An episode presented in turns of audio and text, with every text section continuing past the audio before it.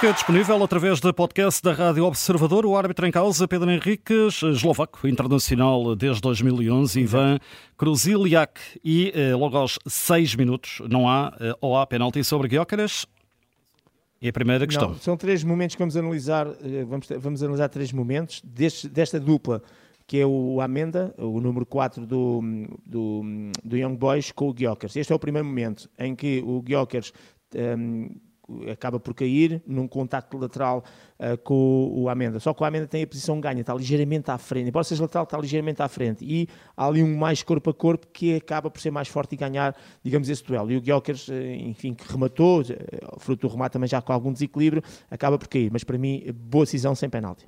Então, a primeira boa decisão desta equipa de arbitragem. Seguindo então em frente neste sem falta, minuto 40, ao não penalti sobre o Gyökeres, já no final Sim. da primeira parte. Também não, o Gyökeres, exatamente, uma vez mais com a Amenda, uma vez mais a bola. Aqui a bola já saiu, o Guioca, isto é, já saiu no sentido, o Guioca já, não sei se aquilo é um bem remate, se é com os joelhos ali com a coxa, portanto já rematou a baliza e fruto disso já está em certo desequilíbrio. O homem ainda está nas costas dele, também ali com um contacto próximo, mas e há um momento em que se vê as mãos eh, do Amenda nas costas do, do Guiocres. Só que o Guiocres já está desequilibrado e praticamente a chegar ao chão.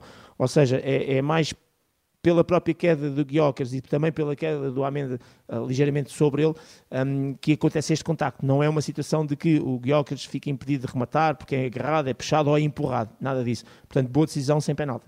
Minuto 47, já na segunda parte, a bola acaba por entrar na baliza do Sporting. Sim. Um jogo interrompido. Tive uma análise na altura que Exatamente. O jogo está interrompido e, portanto, a partir não se pode dizer que haja.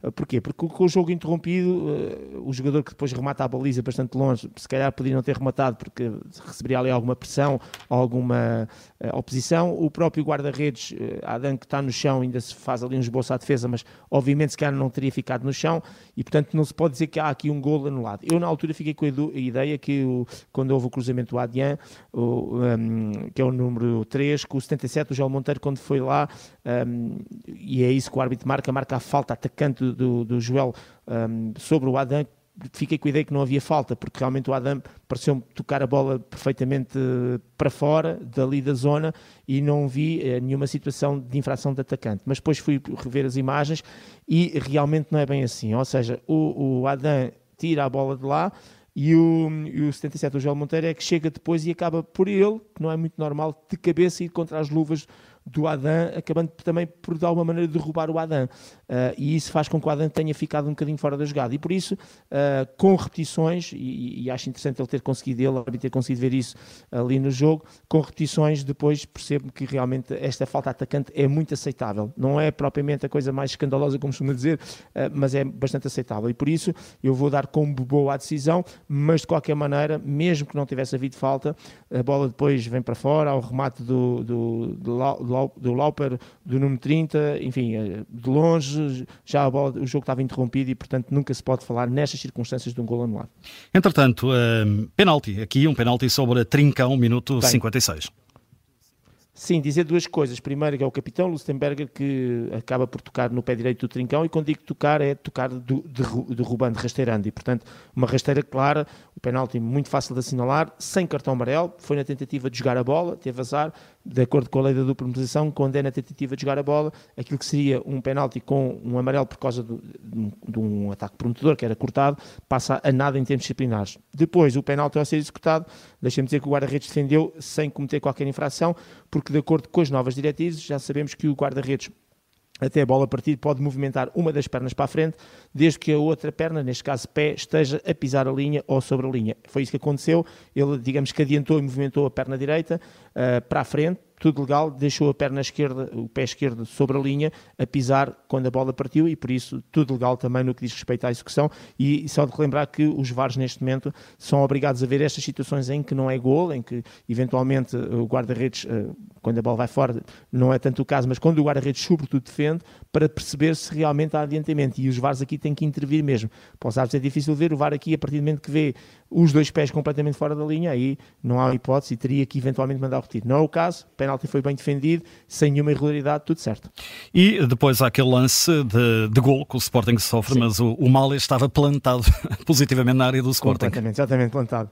Exatamente, no momento do cruzamento do Noah Persson, eh, realmente o mal está completamente adiantado, porventura uns 4, 5 metros, e por isso gol bem anulado, o centro cumpriu, deixou a bola entrar, levantou a banderola, marcou, assinalou fora de jogo, o árbitro apitou e depois o VAR confirmou.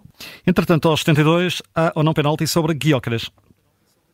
Uma vez mais com o mesmo, com a amenda, portanto, mais um, lance entre o número 4 e o Guiocas, que de resto o número 4 estava a marcá-lo, também sem penalti. Esta situação aqui tem esta característica, o Guiocas, um, quando vai passar por fintar e tentar passar por ele... É naquele uh, lance junto à linha final, creio eu. Sim, exatamente. Em que o Amenda estica o braço esquerdo e, portanto, há aqui logo uma tentação de colocar o braço à frente do corpo do Guilherme. Só que o Guilherme responde com o braço direito, o que é absolutamente normal. E, portanto, o que a gente vê é dois jogadores a usarem o braço um sobre o outro. E quando é assim, uh, não se vai ver quem puxa mais, agarra menos, etc. Neste caso, nem se agarraram sem puxar, foi só mesmo para controlar a posição do outro, nem falta havia. Mas mesmo que houvesse, quando são infrações, digamos, uh, cometidas um sobre o outro, os árbitros aqui, ou o VAR nunca se intromete nestas lances, deixa-se seguir. Uh, de qualquer maneira, não há infração e, mais importante, não há penalti. E a mão do Edwards, aqui há mesmo penalti, é muito visível. Sim. Não, não há dúvida, exatamente. Mão direita, braço completamente afastado do corpo, paralelo ao solo, a ganhar a tal volumetria que hoje em dia é fundamental para a análise de, das questões das mãos e numa posição que não é nada normal e natural, acaba por setar a bola e, portanto, pontapé de penalti bem assinalado. Lances finais, amarelo para o Amenda, central eh, do Young Boys aos 87. Exatamente.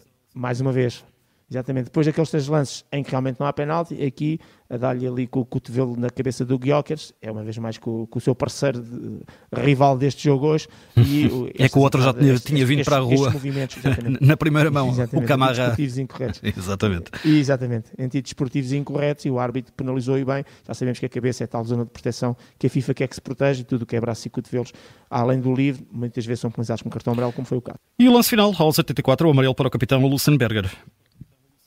Sim, é sob o Edwards, por trás, uma entrada negligente, pé esquerdo no pé esquerdo, derruba o jogador do Sporting e, portanto, cartão amarelo bem mostrado. Então, que nota para Ivan Cruzilha, aqui logo hoje, que estás aqui um largas, não é?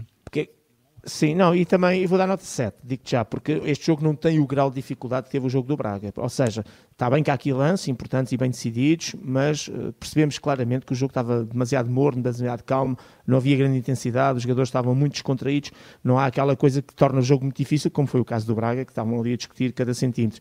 Os dois penaltis foram bem assinalados, a favor e contra o Sporting tivemos três lances da área uh, que não houve penalti sobre o Guiocers e o próprio gol anulado, muito pacífico também, aos suíços também correto, e portanto nota 7 em 10, tudo certo, tudo seguro e portanto mais uma boa arbitragem.